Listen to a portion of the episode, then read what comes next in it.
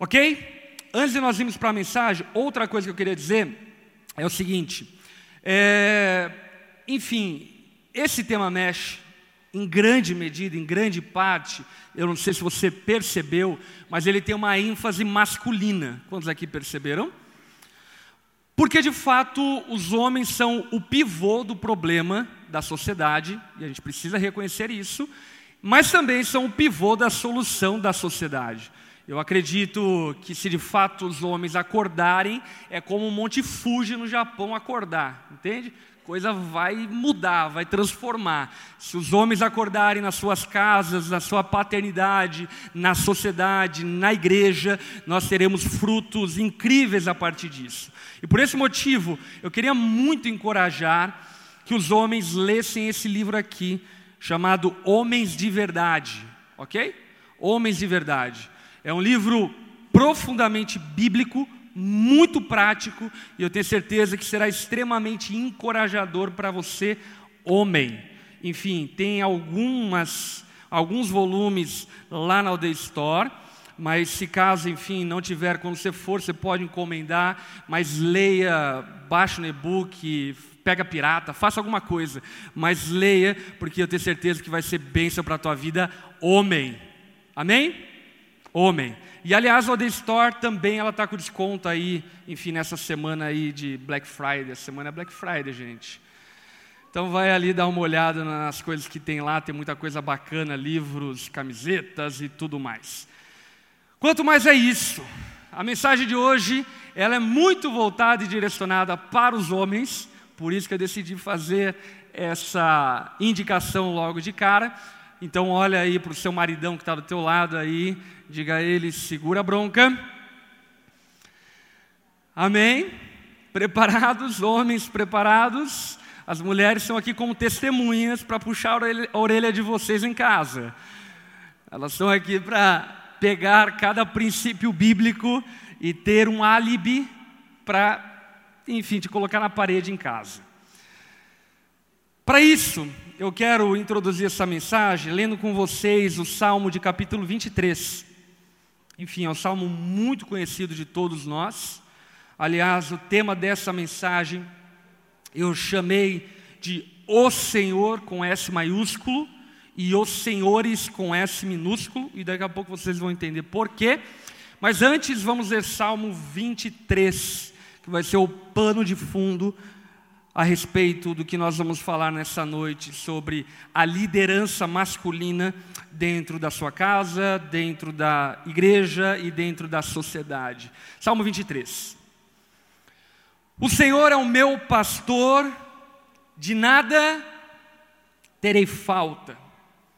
Em verdes pastagens me faz repousar e me conduz a águas tranquilas.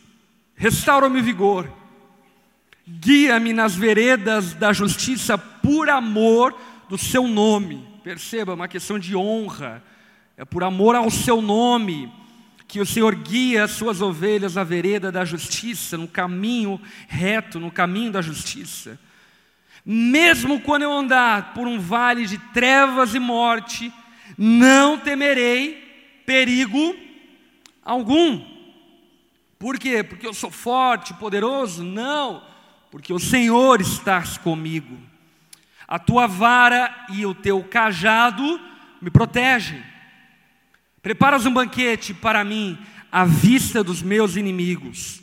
Tu me honras, ungindo a minha cabeça com óleo e fazendo transbordar o meu cálice. Sei que a bondade e a fidelidade do Senhor me acompanharão todos os dias da minha vida, e eu voltarei à casa do Senhor com S maiúsculo, enquanto eu viver. Vamos orar? Baixa tua cabeça, fecha seus olhos. Senhor, nós somos tão gratos a Ti por estarmos aqui nessa noite. Louvamos a Ti de antemão pela liderança que o Senhor exerce sobre a nossa vida. Que inspiração que segurança, que proteção nós temos no Senhor. Mil podem cair ao nosso lado, dez mil do outro lado, mas nós estamos seguros em tuas mãos. Obrigado, Jesus, porque nos dias mais sombrios a tua presença e a tua liderança ainda continua sendo exercida sobre nós. Obrigado, Jesus, porque no dia bom o Senhor está presente conosco, celebrando as nossas vitórias. Nós louvamos a Ti, Senhor, porque o Senhor tem preparado para nós um destino, um banquete farto, e nós confiamos completamente no Senhor, nos sentimos totalmente seguros em Tuas mãos, cuidados por Ti, amados por Ti, agraciados por Ti. Cada ocasião que nós ouvimos uma ordem do Senhor, um mandamento, nós não nos espantamos, pelo contrário, nos alegramos, porque sabemos que o Senhor nos ama, se importa conosco e quer que vivamos em plenitude de vida. Nós somos tão gratos a Ti por tudo que você tem feito, pelo seu amor derramado sobre nós, através da cruz do Calvário, é claro, mas também através dos mandamentos da Sua palavra, através das profecias, através do consolo proveniente da Tua palavra, através da esperança viva que nós temos, que um dia toda dor passará. Nós somos gratos a Ti, Jesus, por Sua liderança. Obrigado por tomar a frente Obrigado por nos proteger com a vara, com o cajado, nos guiar. Nós somos tão felizes e tão plenos, tão bem-aventurados do Senhor. E nós clamamos a Ti, Jesus, que a luz dessa liderança tão extraordinária que o Senhor exerce sobre a nossa vida, que nós, principalmente como homens essa noite, possamos nos constranger e aprender de ti. O que é liderar um povo, o que é liderar uma casa, o que é ocupar uma posição de cabeça do lar. Ajuda-nos a entender essas verdades bíblicas nessa noite e, principalmente, Jesus, não permita que saiamos aqui com mais informação intelectual, mas que essa informação intelectual possa transformar a nossa vida, o nosso casamento, a nossa família. Por isso eu clamo a Ti, Jesus, que famílias disfuncionais aqui representadas essa noite, nessa noite o Senhor possa plantar nessas famílias uma semente bem-aventurada para que produza tempo na estação devida. Abençoa-nos, ó Pai, agracia-nos com discernimento, entendimento de tudo aquilo que nós vamos ouvir, para o louvor e por amor ao Seu nome que nós oramos, no nome de Jesus. Amém. Amém? Quantos aqui já leram ou estudaram ou ouviram esse salmo em outra ocasião?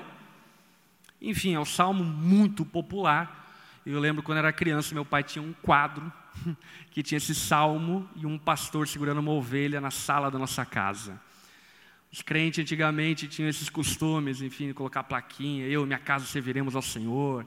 E é engraçado como isso fica gravado na nossa memória, aliás, fica uma boa dica.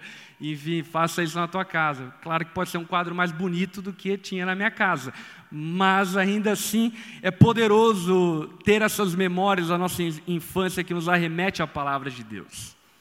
E o Salmo 23 é a experiência do salmista Davi em um oásis, cercado por pessoas que queriam o seu mal, por tropas inimigas que queriam devastar, acabar com a vida dele, e ele, nesse desespero, ele é consolado pelo Senhor, pela liderança do Senhor, então ele escreve esse salmo, expressando a maneira como ele é cuidado pelo Senhor, expressando a maneira como ele é amado por Deus, expressando como Deus é detalhista e cuidadoso com ele em todo o tempo no vale sombrio da morte, nas águas tranquilas, no dia bom, no dia ruim, o Senhor está presente e é isso que Davi está tentando transmitir a todos nós. É um salmo que pode ser dividido para uma melhor interpretação e entendimento em duas partes. Do verso 1 até o verso 4, o salmista se coloca numa posição de ovelha sendo guiada por um pastor. No versículo 5 e no versículo 6, o salmista agora se coloca na posição de um filho do Senhor que é guiado por Ele, levado a um banquete, é ungido por Ele, é honrado por Ele, é abençoado por Ele e tem prazer na casa do seu Pai. E por isso que ele encerra o salmo dizendo: Eu voltarei à casa do Senhor enquanto eu viver. É um salmo incrível, porque eu estava pensando em como falar para os homens a respeito da maneira como eles devem liderar as suas casas. E aí, enfim, esse salmo veio na minha mente como um cometa, e eu lembrei, é lógico, Salmo 23. Salmo 23 é a liderança de Deus sobre o seu povo. E o que Deus espera dos homens não é que eles sejam um tipo de homem. O que Deus espera dos homens é como eles, que eles sejam como o homem dos homens é. O que Deus espera dos homens é que eles reflitam a imagem, a semelhança de Jesus, a liderança de Jesus, a maneira do bom pastor guiar o seu povo. Por esse motivo, a liderança que Deus espera de nós está retratada nesse salmo de diversas maneiras. Marido, você tem muito a aprender com um bom pastor nesse salmo acerca de como liderar a sua casa, de como guiar a sua casa. Menino que ainda não se casou, aprenda antes de se casar, para que quando você se casar, você possa liderar a sua casa de maneira agradável ao Senhor e arrumar menos treta para a tua vida. Vai por mim, vai te fazer bem. Enfim, eu acho que em tudo, esse salmo ele nos revela várias coisas a respeito de como as pessoas devem liderar. Os homens aprendem como liderar, os meninos aprendem como vão liderar no futuro e as mulheres aprendem também como de fato o marido deveria liderar a sua casa. Porque por vezes eu, eu, eu entendo algumas mulheres. Por exemplo, ela tem um marido glutão, preguiçoso, vaidoso, orgulhoso, arrogante. Aí ela chega na igreja e o pastor fala: submeta-se ao teu marido. Meu Deus do céu, nem eu me submeteria a esse cara. E é meio covardia, e eu entendo algumas mulheres que enxergam isso como covardia. Claro que não é exemplo de todos, até porque você, mulher que está aqui, tem um marido maravilhoso. Com certeza, eu não tenho dúvidas disso.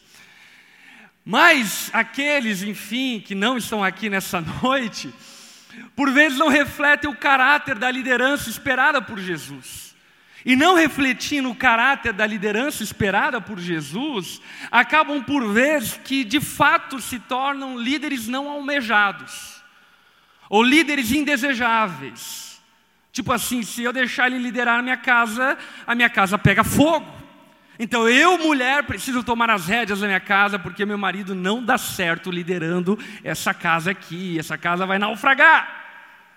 Portanto, que no nome de Jesus, nessa noite, você seja tomado por um constrangimento do espírito homem e, de fato, assuma a sua posição de liderança na sua casa. E assim sendo, é muito importante nós entendermos o contexto bíblico acerca disso. Deus, ele estabelece de maneira muito evidente, tanto cronologicamente, quanto gramaticalmente a liderança que está sobre o homem, do sexo masculino, dentro da sua casa.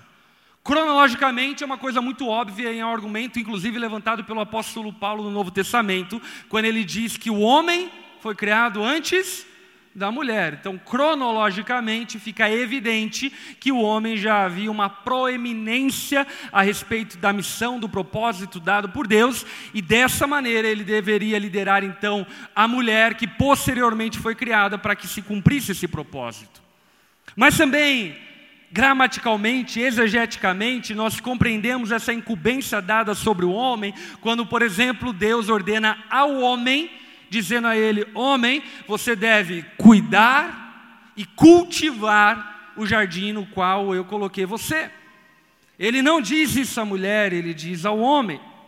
De igual maneira, Deus chama o homem de homem, que aliás vem de uma palavra hebraica, humus, terra. Deus chama o homem de homem, dizendo que o homem foi tirado da terra, o homem é pó, o homem veio da terra. E isso é para que o homem nunca se esqueça que ele é pó, Mas não é Deus quem dá um nome à mulher, é o homem que dá nome à mulher. O homem, quando vê a mulher, diz a ela: Essa sim é osso dos meus ossos, carne da minha carne, e ela será chamada mulher, porque do homem foi tirada. O homem, de igual maneira, lidera o jardim e ele então dá nome aos animais, evidenciando que o homem carregava uma porção de responsabilidade da liderança sobre a criação, refletindo o Senhor com S maiúsculo, com um Senhor de S minúsculo dentro desse jardim e de toda essa criação estabelecida por Deus. Porém, nós não precisamos ir muito longe para perceber que deu ruim, não só no jardim do Éden, mas hoje em dia. Meus irmãos, os homens são um grave problema, um problema gravíssimo. Os presídios têm mais homens ou mulheres? Homens. Quem mata mais, homem ou mulher? Homem. No casamento, mulher. Isso é uma curiosidade. É verdade, estatística. Mas fora do âmbito do casamento, enfim, em geral, homens matam mais do que mulheres. Estupros são mais causados por homens ou mulheres? Homens. Pedofilia é mais causado por homens ou mulheres? Homens. Enfim, nós como homens precisamos reconhecer que nós somos grande parte do problema social que está instalado na sociedade. Mas se somos o problema, também somos a solução. E essa é a esperança. se somos o problema, também podemos ser a solução. E é isso que nós precisamos olhar para a Bíblia e de fato entender da parte dela o que Deus espera de nós como homem. E isso, inclusive, me faz lembrar de um conselho do pai Davi dado a seu filho Salomão, que está em 1 Reis 2:1. Quando antes da morte, Davi chega ao seu filho e diz: Olha, quando se aproximava do dia da sua morte, Davi deu instruções ao seu filho Salomão. Está vendo? Um pai discipulando um filho. Então ele diz ao filho: Estou para seguir o caminho de toda a terra, ou seja, vou morrer. Por isso, seja forte e seja homem. Inclusive nos fazendo entender que não necessariamente a força está atrelada à masculinidade. Por esse motivo, eles são mulheres muito fortes. Mas é intrigante um pai chegar para um filho e dizer para ele: seja homem. Eu estou indo embora mas eu quero te dar dois conselhos. Seja forte, resiliente, resistente, suporte a pressão, aguenta, força. E seja homem. Emblemático isso. Você não acha? Como chegar para um homem do sexo masculino e dizer para ele: seja homem? Ele não vai olhar para o pai e dizer: ah, mas peraí, eu já sou homem. Porque nitidamente o que fica evidenciado aqui, através desse conselho de Davi dado ao seu filho Salomão, é que não necessariamente quem tem a genitália masculina é homem. Porque homem tem características de ser. Homens têm atributos. Portanto, portar a ferramenta masculina não é a mesma coisa do que ser homem. Ser homem exige daquele que porta as ferramentas masculinas assumir quem de fato ele é. E assumindo quem de fato ele é, a partir da palavra, seguir o conselho da palavra e se posicionar como tal, na sua casa, na igreja, na sociedade. E isso para nós, inclusive, serve como uma espécie de choque. Por quê?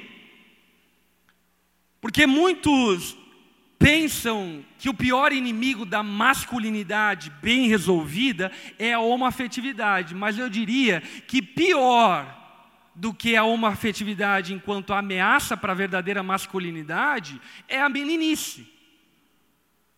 o menino distorce muito mais a masculinidade do que o homoafetivo, porque o homoafetivo, pelo menos, ele é confesso. Eu estou assumindo uma postura de não masculinidade. Agora o menino ele acha que é homem, porque tem pelo, porque os ritos sociais são preenchidos por ele, arroto, fala alto, gosto de futebol, torço para o Flamengo ou para o Corinthians. Só tem o Flamengo para parabenizar os flamenguistas. A graça do Senhor está sobre vocês, eu confesso isso. Mas Davi chega para o seu filho e diz para ele: Ei, assuma o destino biológico que Deus te deu. Seja homem. Obedeça ao destino biológico dado por Deus. E desenvolva as características viris de um homem. Posteriormente a gente vai falar sobre isso. Mas antes eu quero ler mais uma passagem que está em Números, capítulo 27, versículo 16. Onde a palavra diz o seguinte: que o Senhor, o Deus que dá vida a todos, designe um homem como líder dessa comunidade, para conduzi-los em suas batalhas, para que a comunidade do Senhor não seja como ovelhas sem pastor. O que a palavra aqui está mencionando é que a ausência, a negligência de um homem faz com que a sua casa seja como uma casa sem pastor. Faz com que a igreja seja uma igreja como sem pastor. Faz com que a sociedade seja uma sociedade como sem pastor. E sabe, algumas pessoas podem pensar que eu tenho algo contra mulheres assumirem funções supostamente masculinas. Eu quero declarar de maneira veemente: eu não tenho nada contra. Agora, eu tenho tudo contra os homens deixarem esses buracos. E esse é o problema. O problema é que determinados fardos não foram criados por Deus para que as mulheres carregassem. As mulheres não deveriam ser aquelas que, ao ouvir um barulho de madrugada, levantam para ver se tem bandido. As mulheres não deveriam ser aquelas que não dormem porque não sabem se vai ter dinheiro para pagar as contas amanhã. Isso é um fardo que não estava originalmente sobre as mulheres, e nitidamente, talvez, enfim, pelo ímpeto desse tempo e das filosofias que pairam a nossa sociedade, você diga, ah, pastor, eu não tenho problema nenhum com isso. Mas averiguando, eu cresci num lar com três mulheres e sou casado com uma mulher. Na minha experiência de vida com as mulheres, eu percebi que de fato a Bíblia está correta em afirmar isso. Isso são fardos e responsabilidades que os homens deveriam carregar. Nada contra a mulher ter sucesso profissional, contra ser CEO e até mesmo liderar a sua casa quando um homem não liderar. Porque alguém tem que fazer alguma coisa. Agora, tudo contra esse banana que está na tua casa. Tudo contra eh, essa espécime rara. Ou, na verdade, infelizmente, bem comum de homens que estão dentro das igrejas. Porque de fato os homens foram chamados para liderar a sua casa, e dessa maneira, com a ausência da liderança masculina, da liderança do marido, a casa, a igreja, a sociedade passa a viver uma crise profunda de liderança. Como uma casa sem pastor, que não sabe para onde está indo, como uma igreja sem pastor, que não sabe para onde está indo, como uma sociedade sem pastor, uma espécie de anarquismo impositivo, aonde pela ausência não tem ninguém quem lidere, não tem ninguém quem tome a frente, não tem ninguém que direcione, e no fim das contas nós não sabemos onde vamos parar, só estamos vivendo. E vamos ser honestos, meus irmãos, quantas famílias dentro da igreja mesmo sobrevivem?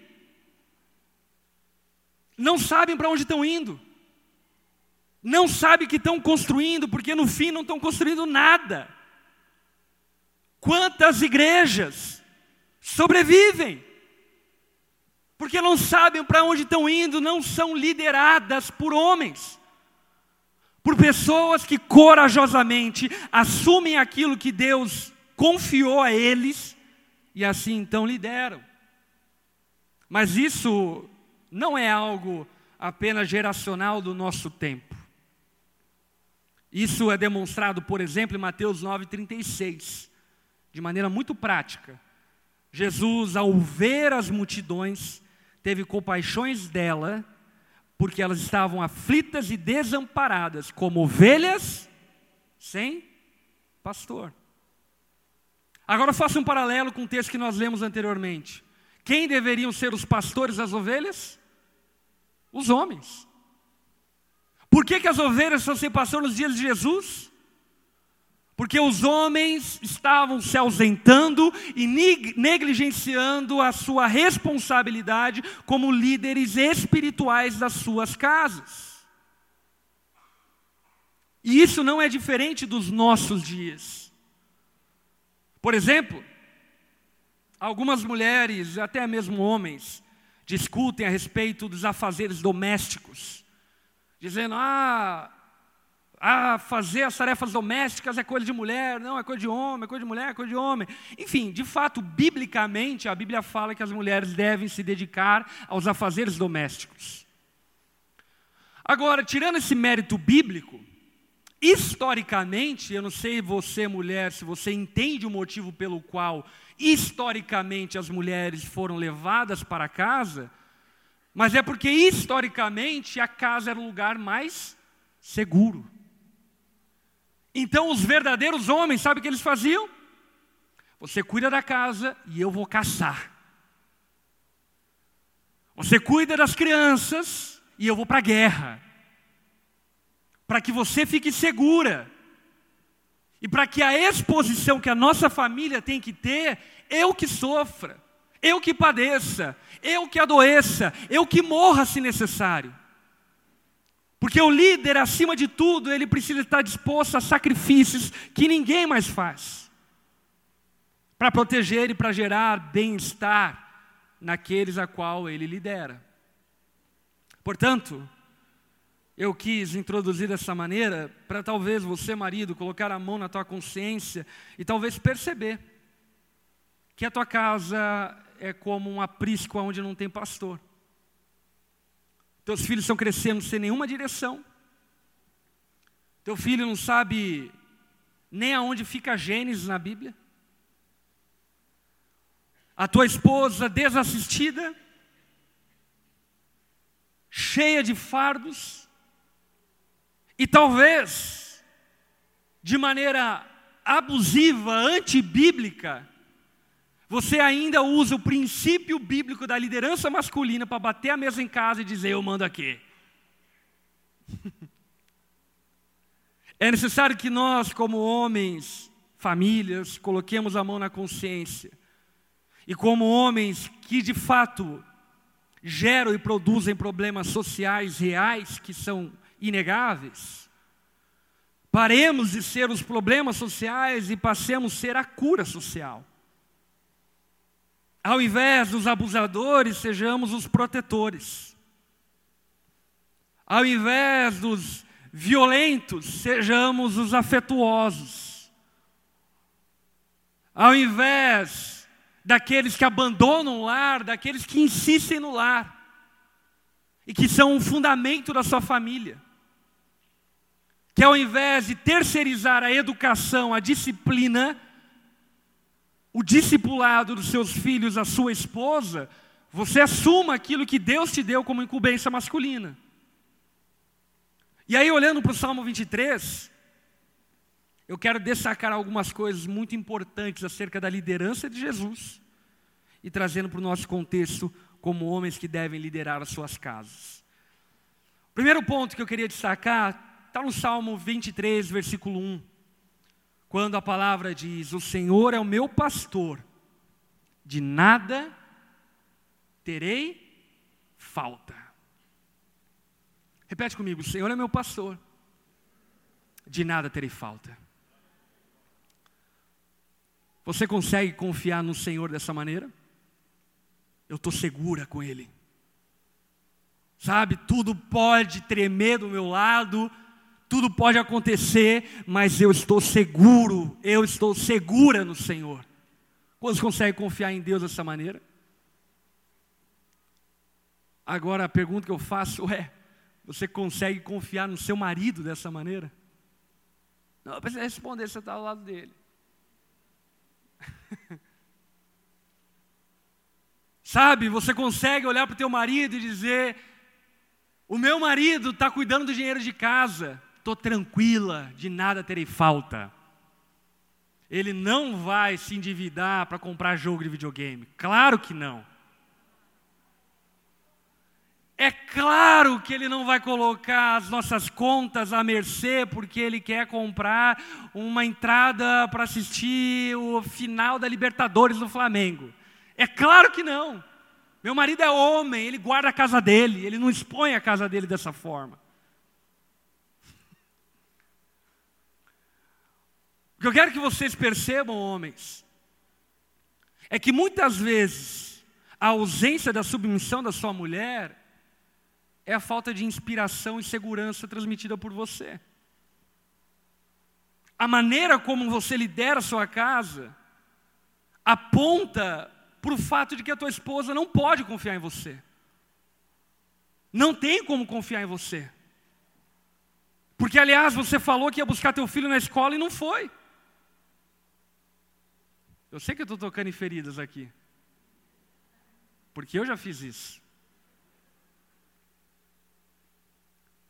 Você disse que trocaria a luz da sala e não trocou. Enfim, tantas outras coisas que não colocam a sua mulher em uma posição confortável para submeter a sua liderança. Obviamente que isso não é uma desculpa para que a sua mulher não submeta, isso é um problema que ela tem que resolver com o Senhor. É uma outra área, mas estou falando com você, homem, essa noite. E você, homem, precisa compreender que a tua falta de postura, como marido dentro da sua casa, nunca trará segurança para os seus filhos, para a sua esposa.